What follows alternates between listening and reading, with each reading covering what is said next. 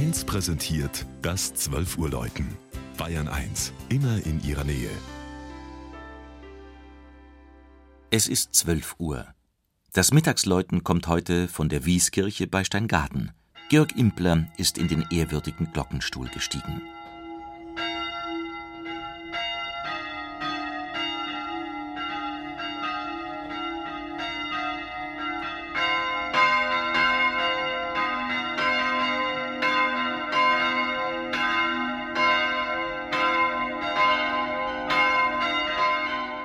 Im Jahre 1745 ist der Bau angefangen und 1749 vollendet worden.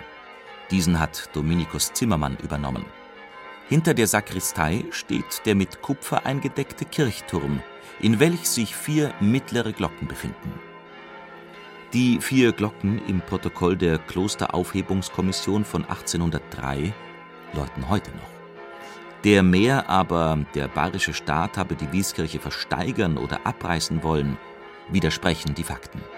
Denn der zuständige Säkularisationskommissar schrieb nach München, solange die Wallfahrt existiert, und sie existiert auf das lebhafteste, lässt sich deren Aufhebung als nicht rätlich befinden. Wer heute das Weltkulturerbe besucht, wird schon von seiner einzigartigen Lage auf dem sanften Wiesenhügel vor den Trauchbergen in Bann gezogen.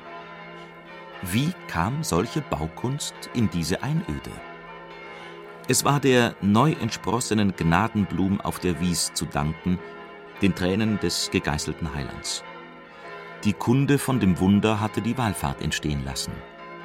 Das Gnadenbild steht im Zentrum des Hochaltares und wird mit seinen Eisenketten und Henkersstricken, mit dem geschundenen Leib und dem Antlitz eines Aussätzigen zum reinen Widerspruch.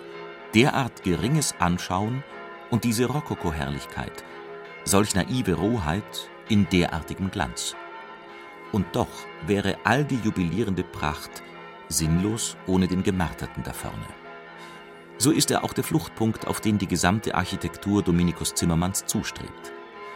An die 10.000 Fuhren Bauholz sollen dafür nötig gewesen sein, herangeführt von wohlgemuten Bauern, wie es in einem Bericht an den Kurfürsten heißt.